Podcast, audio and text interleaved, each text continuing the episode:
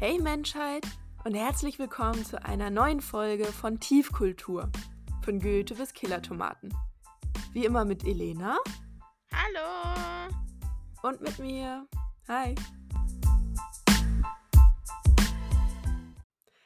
Wie ihr wahrscheinlich schon gesehen habt am Titel dieser Folge, gibt es heute eine Premiere. Und zwar ist das das erste Mal, dass wir eine zweiteilige Folge machen. Also seid ihr hier im zweiten Teil der Folge über Helden und Heldenbilder.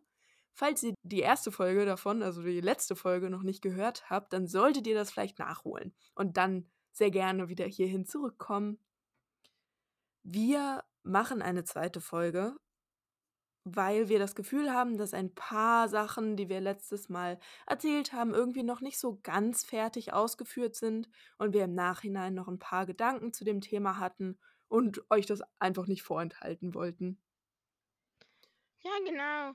Zum einen zu diesem Aspekt der Männlichkeit, der natürlich daher kommt, dass die Heldendefinitionen von Männern geschrieben wurden und die sich halt immer als Helden definiert haben. Also selbst die Heldinnen-Definitionen, die wir hier erzählt haben, wurden ja auch von Männern geschrieben und deswegen gibt es halt nur quasi aufopferbereite und intelligente Männer und, naja, verführerische Frauen, wenn man so will, die ihre Tugend halt retten müssen und deswegen Heldinnen sind, zum Beispiel bei Tugendhelden. Ja, genau. Oder wenn es dann halt mal eine Frau ist, die heldenhaft sich verhält, aber nicht auf diese Art und Weise, die du gerade beschrieben hast, sondern eben durch auch zum Beispiel physische Stärke, dann dann wird sie auf einmal gar nicht mehr so weiblich dargestellt, wie zum Beispiel ja. bei Johanna, der Jungfrau von Orleans. Die wird zwischendurch, also es wird zwar immer wieder betont, dass sie theoretisch eine Frau ist, aber alle Männer, mit denen sie da so in Berührung kommt im Laufe ihrer Reise, beschreiben sie in ihr Gesicht einfach als männlich und als nicht weiblich, nicht frauenhaft, nicht mädchenhaft. Also sobald eine Frau dann quasi die normalen Charakterzüge und Eigenschaften eines männlichen Helden hast, hat, ist sie auch gar nicht mehr so weiblich. Das stimmt. Und dazu kann man vielleicht noch den Punkt ähm, aus der letzten Folge aufgreifen.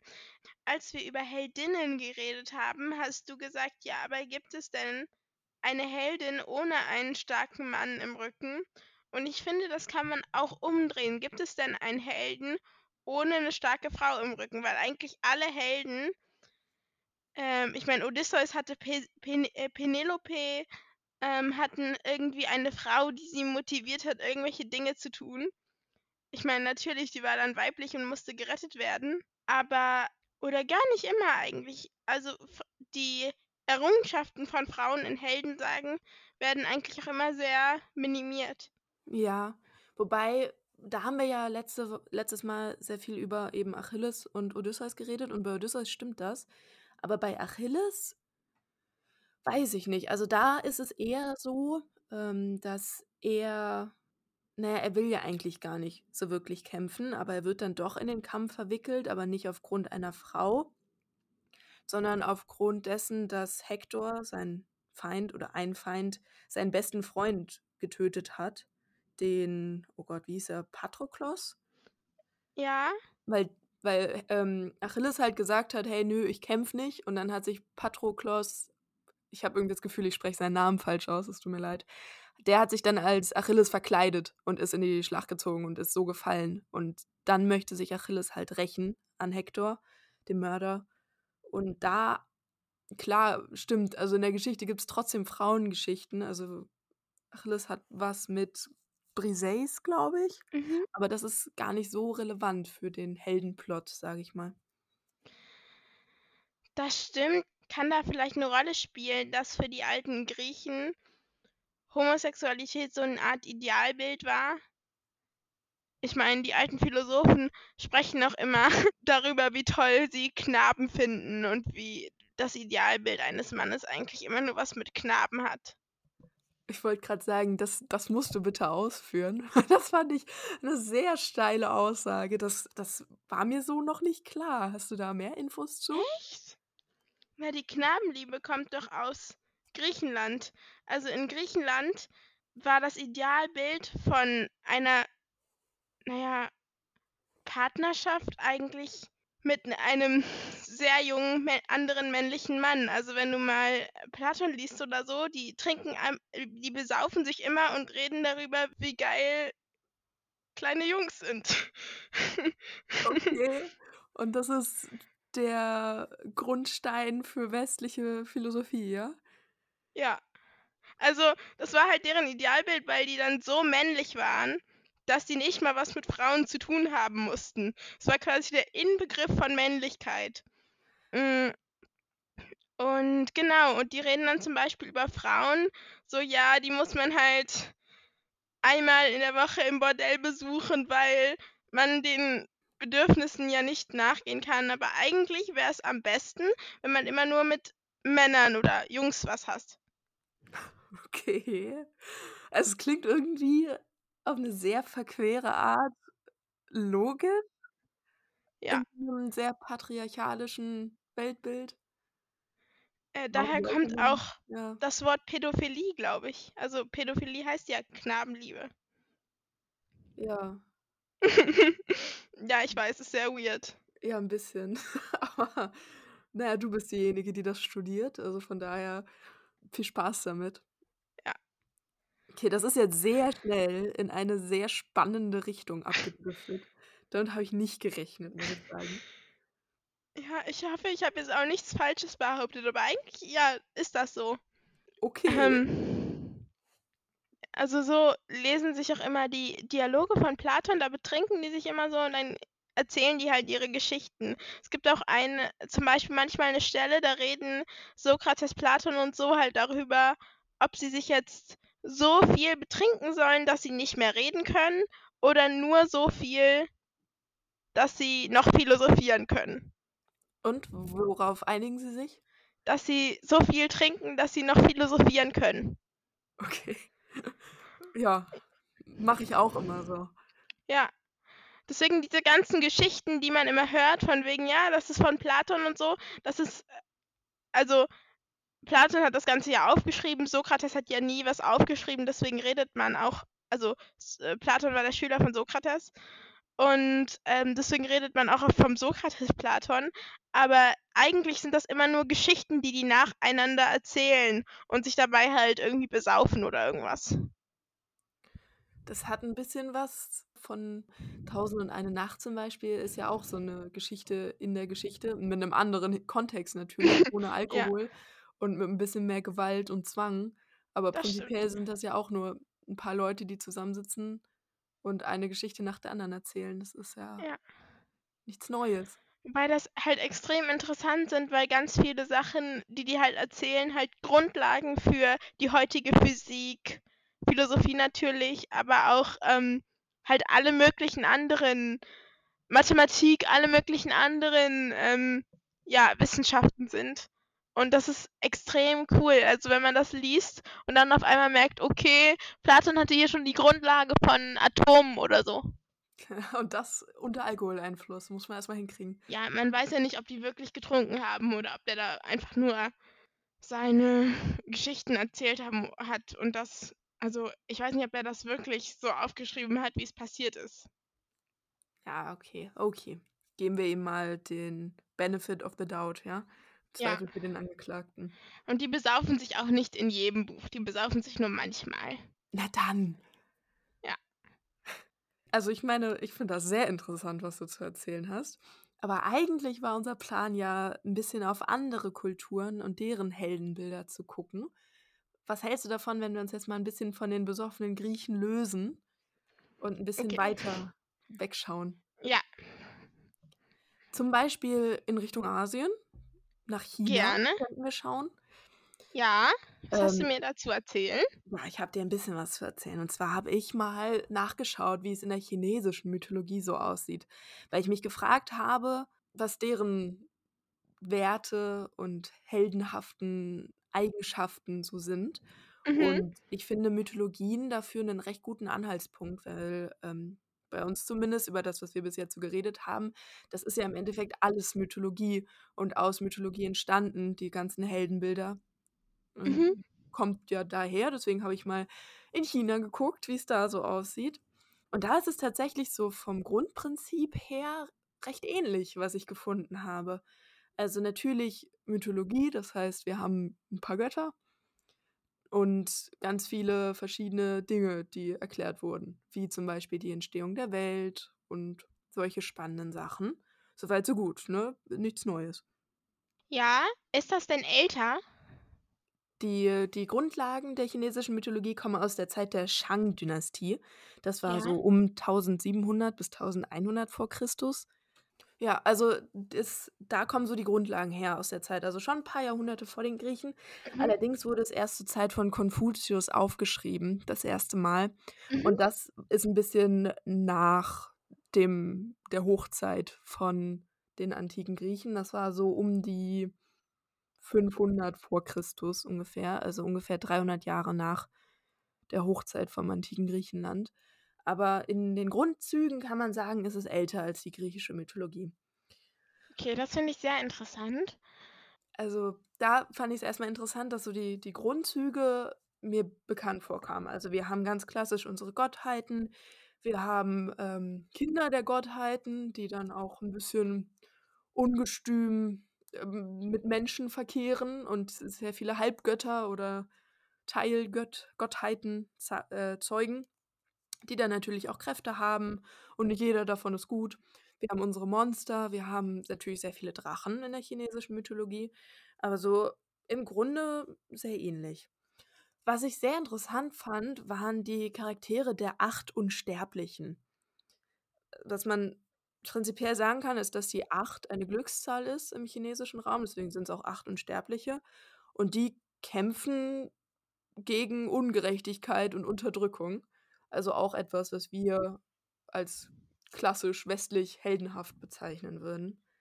Das ist ja sehr cool. Ja, und die werden immer dargestellt, indem sie in einem Boot übers Meer fahren und dabei ihre jeweilige tolle Fähigkeit irgendwie nutzen. Was ich auch cool fand, super cool, ist, dass jeder von diesen acht Unsterblichen eine Kostbarkeit dabei hat. Und also gibt es acht Kostbarkeiten. Das ist ein bisschen lustig. Also was heißt lustig? Ich finde es einfach total interessant, weil das ist ein bisschen anders als in unserer westlichen Mythologie. Es ist jetzt nicht so wie bei Zeus zum Beispiel, der immer seinen Blitz dabei hat, Mhm. oder Poseidon, der immer seinen äh, Dreizack dabei hat oder so. Es gibt insgesamt 100 Kostbarkeiten und prinzipiell ist es egal, welche acht davon mitgenommen werden von den acht Unsterblichen. Aber es gibt so die Favorites, also die acht klassischen Kostbarkeiten, die meistens da sind, obwohl es prinzipiell egal ist. Und eins davon sind Rhinoceroshörner. Fand ich cool. Eins davon ist einfach eine Koralle. Auch schick. Oder ein Steinglockenspiel. Oder einfach ein Goldbarren. Ganz, ganz straightforward, ohne drumherum zu reden, einfach einen dicken Goldbarren. Oder jemand anders hat ein wunscherfüllendes Zepter dabei. Ja, das ist extrem cool. Ja, ne? Also, das zieht sich aber durch die ganze Mythologie, dass wir halt unsere ähm, Helden haben, die heldenhafte Taten vollbringen, in dem Sinne, in dem wir sie letzte Folge schon beschrieben haben. Mhm. Und dieses Heldenbild ist dadurch, dass es ja aus der Mythologie kommt, halt sehr stark durch die Religion und durch die religiösen Werte geprägt. Also in dem Sinne relativ ähnlich. Bis natürlich darauf, dass ein, ein griechischer Held jetzt vielleicht nicht unbedingt Rhinoceroshörner dabei hat. Ja. Weißt du, was gerade eine richtig wilde Assoziation war? Was ist mit den drei heiligen Königen in der Bibel? Also, ich führe das mal ein bisschen aus. Ja, bitte. Ähm, also, das sind jetzt keine Helden, das hat jetzt nicht damit zu tun. Ich musste nur daran denken, weil die ja immer Gaben dabei haben. Und das sind ja in der Bibel keine drei heiligen Könige, sondern drei Weise aus dem Morgenland oder aus dem Osten. Das heißt, es passt voll gut, dass die dann auch Gaben dabei haben. Mhm. Das könnte voll an, an diese Mythologie angebunden sein, quasi. Das stimmt. Wobei die ja nicht, nicht ganz so weit aus dem Osten kommen wie China, oder? Also man weiß eigentlich gar nichts über die, die können überall herkommen. Oh, ja gut, okay, Aber ich dann finde Morgenland schon sehr deutlich. Ja, klar, also östlich, ja, ich hätte ich wusste nicht, dass die so weit geritten sind. Aber ja, nö, vielleicht. Also, es klingt irgendwie logisch. Ich habe noch mehr wilde Assoziationen. Und zwar gibt es ja in der Bi sorry, das ist gerade komplett neu. Ich habe das nicht recherchiert. Das sind einfach nur Assoziationen. Ja, hau raus. Ähm, es gibt ja in der Bibel am Anfang vom Neuen Testament auch äh, vom Alten Testament, sorry, auch Halbgötter und so ein Kram und Riesen und Drachen und so. Also im Neuen Testament am Ende der Welt, wenn Jesus wiederkommt, kommen ja auch die ganze Zeit Drachen, die sind halt böse, weil in der westlichen Mythologie sind ja Drachen eher anders als in der östlichen als böse gekennzeichnet. Vielleicht gerade deswegen, um den Osten zu verteufeln. Ich weiß es nicht, das ist gerade nur reine Interpretation von mir. Aber es gibt halt in den ersten Kapiteln der Bibel so ganz viele, also sind erstmal ganz viele Leute, die irgendwie 3000 Jahre alt werden. Und irgendwann kommen dann Gottes Söhne, die schwängern dann Menschenfrauen. Und dann ist Gott wütend und hat keinen Bock mehr. Und dann werden die nicht mehr so alt. Ah, nee, dann kommt die Arche Noah. Ehrlich? Ja. Das, das ist der Grund für die Sinnflut?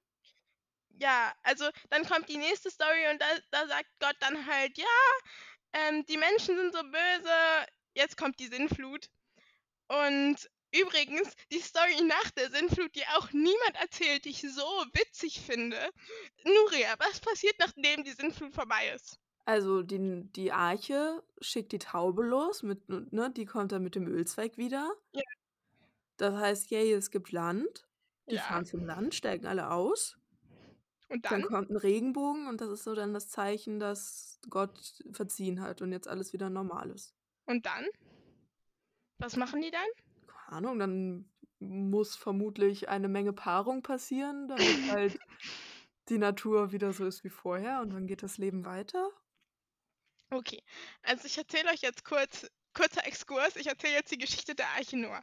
Erstmal kommen nicht eine männliche, ein männliches und ein weibliches Tier auf die Arche, sondern ähm, sieben von dem jüdischen Gesetz reinen Tiere und zwei von dem jüdischen Gesetz unrein Tiere von jeder Art. Ähm, und dann, nachdem das ganze bla bla bla Regenbogen und so, sa- lässt sich Noah nach der Sinnflut halt auf einem Weinberg nieder und ist so erleichtert, dass er erstmal anfängt zu saufen. Klar, Und- Klassiker. So wie, ja. Und irgendwann ist er so betrunken, dass er einfach anfängt, sich nackt auszuziehen und zu tanzen. Und er tanzt die ganze Zeit auf dem Weinberg rum. Und, seine, und er hat drei Söhne und zwei seiner Söhne aus Respekt ähm, wenden die ihre Gesichter ab und verdecken ihre Oh, Augen. ich und dachte, jetzt so- kommt aus Respekt tanzen die mit. Nein, ähm, und verdecken ihre Augen und der dritte guckt halt hin. Und dann ist, findet Gott das so respektlos, dass er den dritten Sohn als Sklaven von den zweiten Sohn, von den anderen zwei Söhnen macht. Und das ist die Geschichte der Arche Noah. Tada! Warte, was? ja, Hä? Also ich war ja eben schon gerade schockiert, dass, dass ich irgendwie nie hinterfragt habe, warum die Sinnflut überhaupt kam. Also ich weiß, dass Gott halt die Menschen strafen wollte, laut Bibel, aber ich bin einfach davon ausgegangen, dass sie prinzipiell in Sünde gelebt haben oder so, dass es da so einen konkreten Anlass gibt.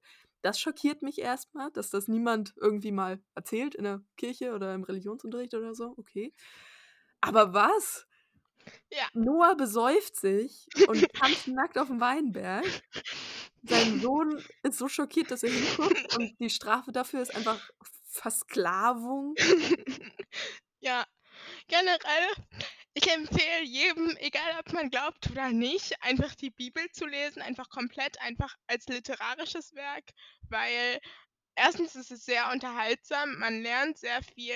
Ich meine, das Alte Testament ist ja auch die jüdische Tora gerade, man lernt sehr viel über äh, das Judentum und es ist einfach, also das, was du in der Kirche hörst oder was man in der Kirche hört, ist einfach vielleicht 5% der Bibel und die sind auch noch krass ausgeschmückt, damit niemand sie hinterfragt, gefühlt.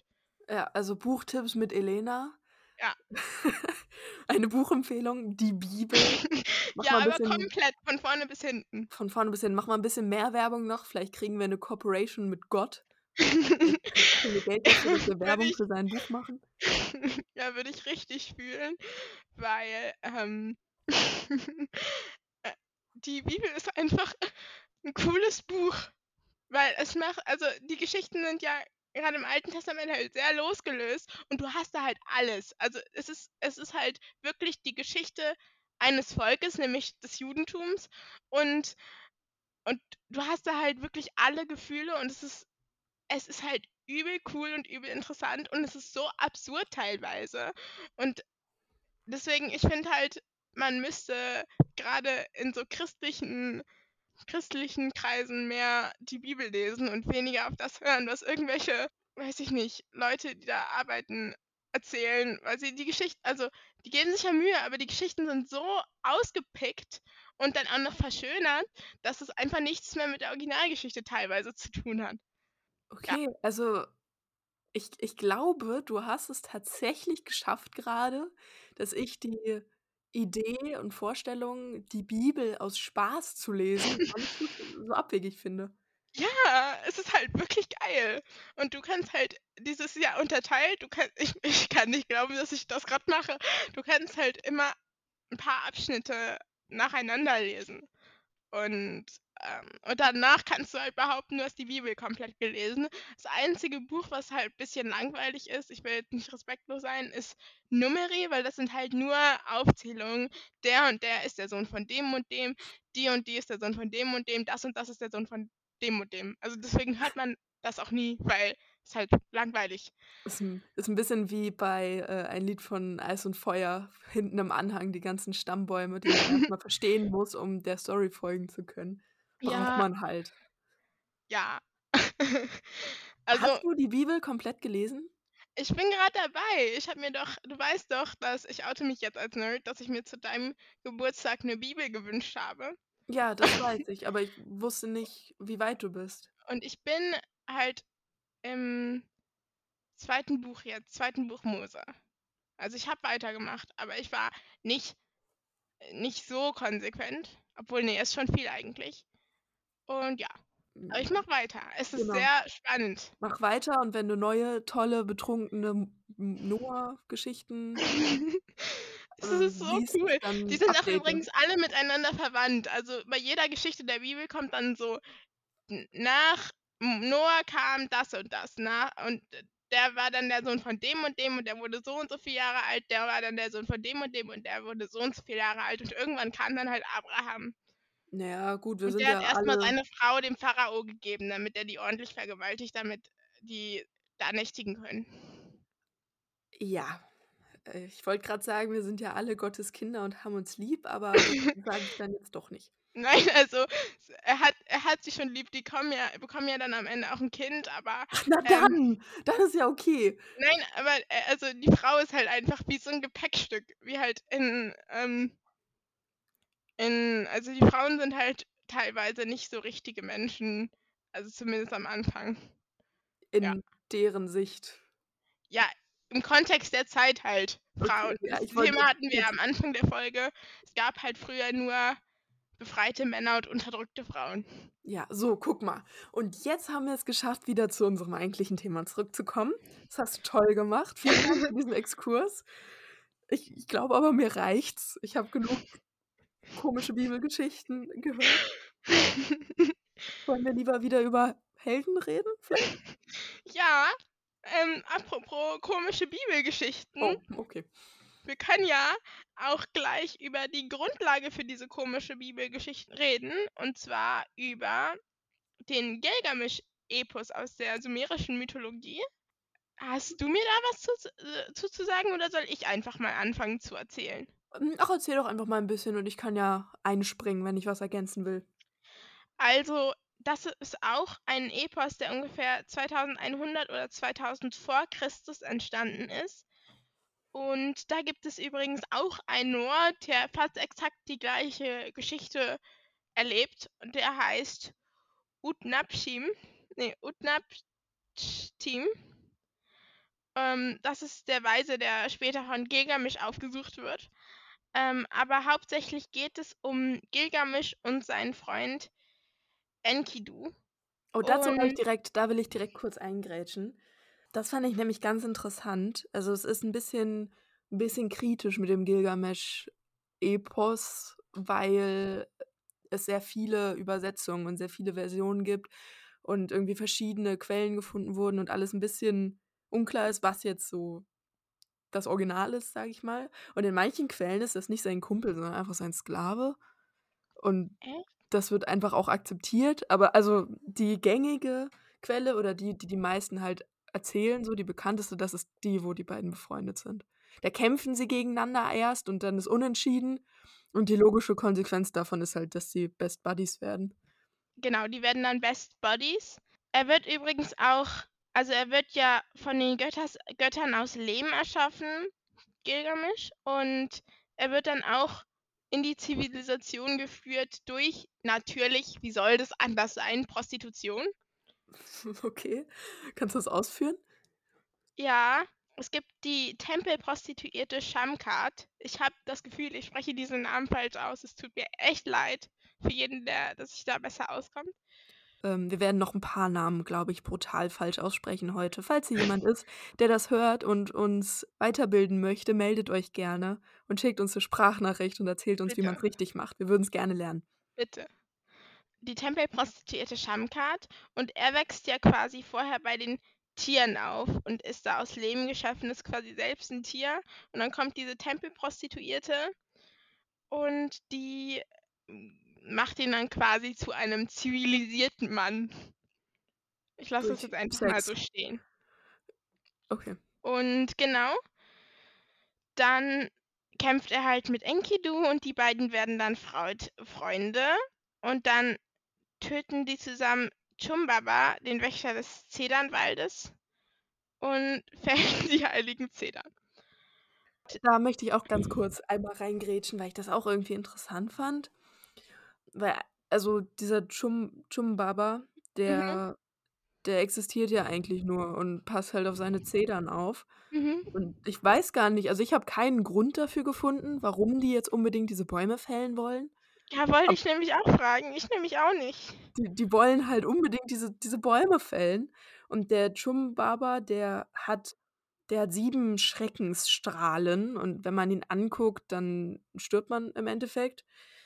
Aber das fand ich interessant an der Stelle, weil eigentlich ist der Gilgamesch so ein Achilles. So vom Prinzip her. Der ist halt stark und sauer und ein bisschen ein Arsch.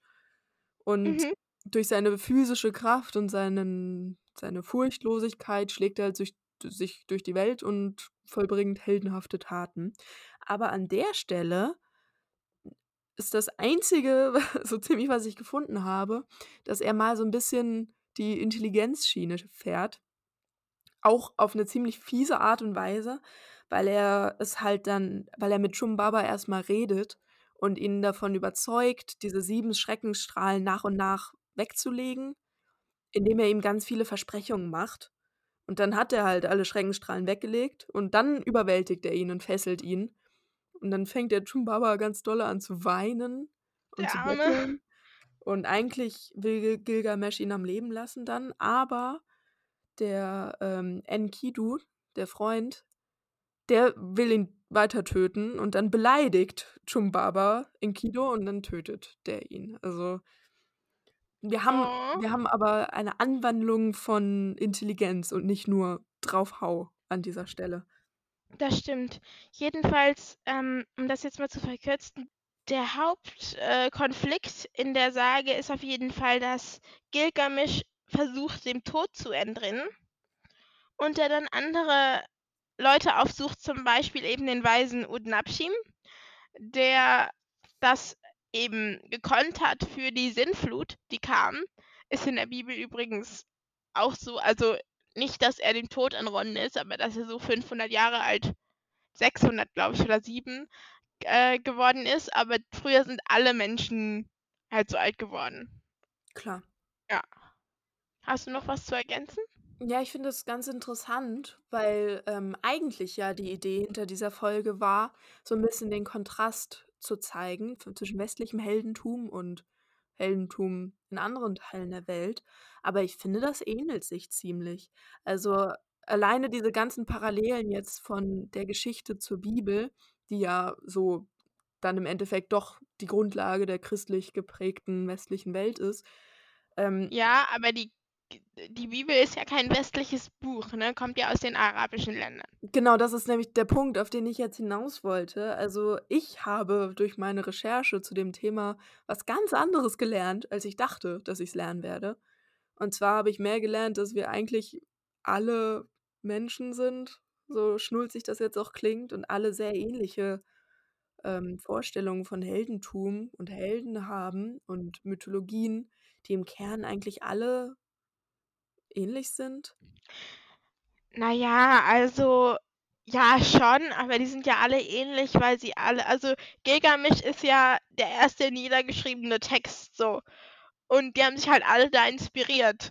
Und gerade wenn's um die arabische Welt geht, also ganz viele Sachen haben die Griechen auch einfach bei den Arabern abgekupfert und waren dann so: „Jo Mann, wir haben das gemacht.“ Ja Also, ganz viele. Niederschriften aus den alten Griechen haben ja auch nur noch im arabischen Raum existiert und die waren ja auch viel weiter als wir in Sachen Mathematik und so was. Mhm.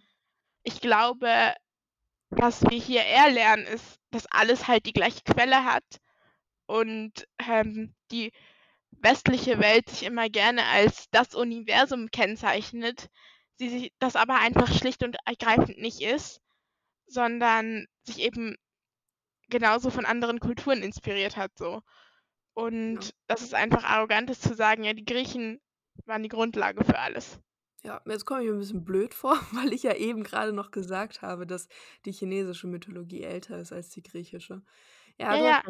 Ist auch eigentlich ja nichts Neues, dass die Griechen, Römer, wer auch immer, sich Wissen aus aus dem Nahen oder Ferneren Osten geklaut hat und Ja, sorry, ich wollte nicht, dass du dir blöd vorkommst. Ne, ne, ne, das ist war jetzt auch kein Vorwurf. Das war Okay. mehr ein: „Hey, Elena hat recht, das war das ist Okay. durchaus das, was wir hier mehr mitnehmen sollten.“ Okay, gut.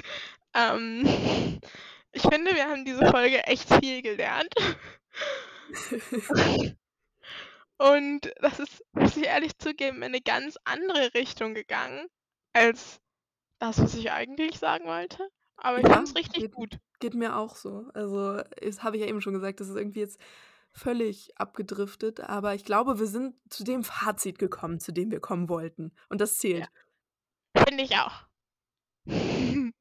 Ja, Dann also hast du jetzt noch 'n Wort des Monats, ne? Das Wort des Monats folgt in Kürze. Ich weiß allerdings nicht, wie man's ausspricht. Es tut mir wirklich leid. Ich ich glaube, ich ich versuche es und bitte ich bitte wirklich darum, wenn irgendjemand mir sagen kann, wie's richtig ist, dann tut das bitte. Ihr wisst ja, wie ihr uns erreichen könnt. Ähm, und zwar möchte ich noch mal zurück in die chinesische Mythologie. Das fand ich nämlich ganz interessant, so 'n kleiner Trivia-Fac Fact jetzt am Ende. Ähm, und zwar gibt es eigentlich in der chinesischen Mythologie die Sonnengöttin Chih-he und die Mondgöttin Chang-me. Die haben existiert, so. Das war normaler Grund Grundsatz der, ähm der chinesischen Mythologie. Und jetzt folgt das Wort. Chi und he. Das sind nämlich 2 neue Namen. Es sind 2 Wörter dieses Mal, gar kein Wort. Das sind 2 neue Namen. Das sind nämlich der Sonnengott und der Mondgott, die es auf einmal gab, nachdem die Konfuzianer die, ähm, chinesische Mythologie genommen haben und aus der Sonnengöttin und der Mondgöttin männliche Beamte gemacht haben, die dann Okay. die die Aufgaben übernommen haben und die dann diese neuen Namen bekommen haben. Das fand ich irgendwie 'n bisschen weird, einfach Sonnengöttin und Mondgöttin zu nehmen.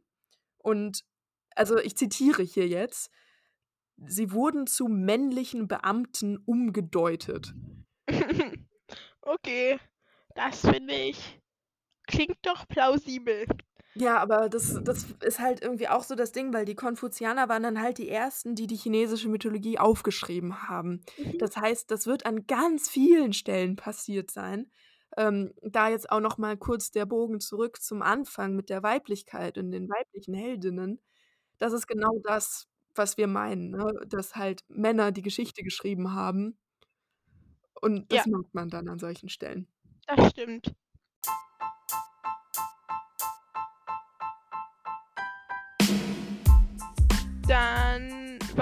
Das jetzt schon mit unserer Folge.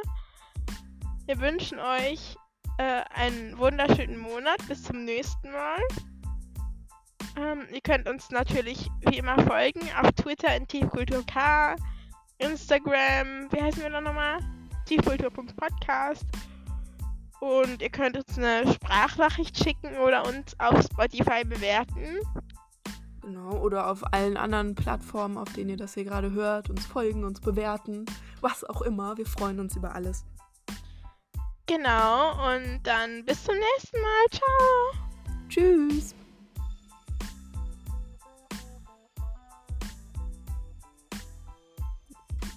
Stoppst du? Oder? Ja, ich stopp.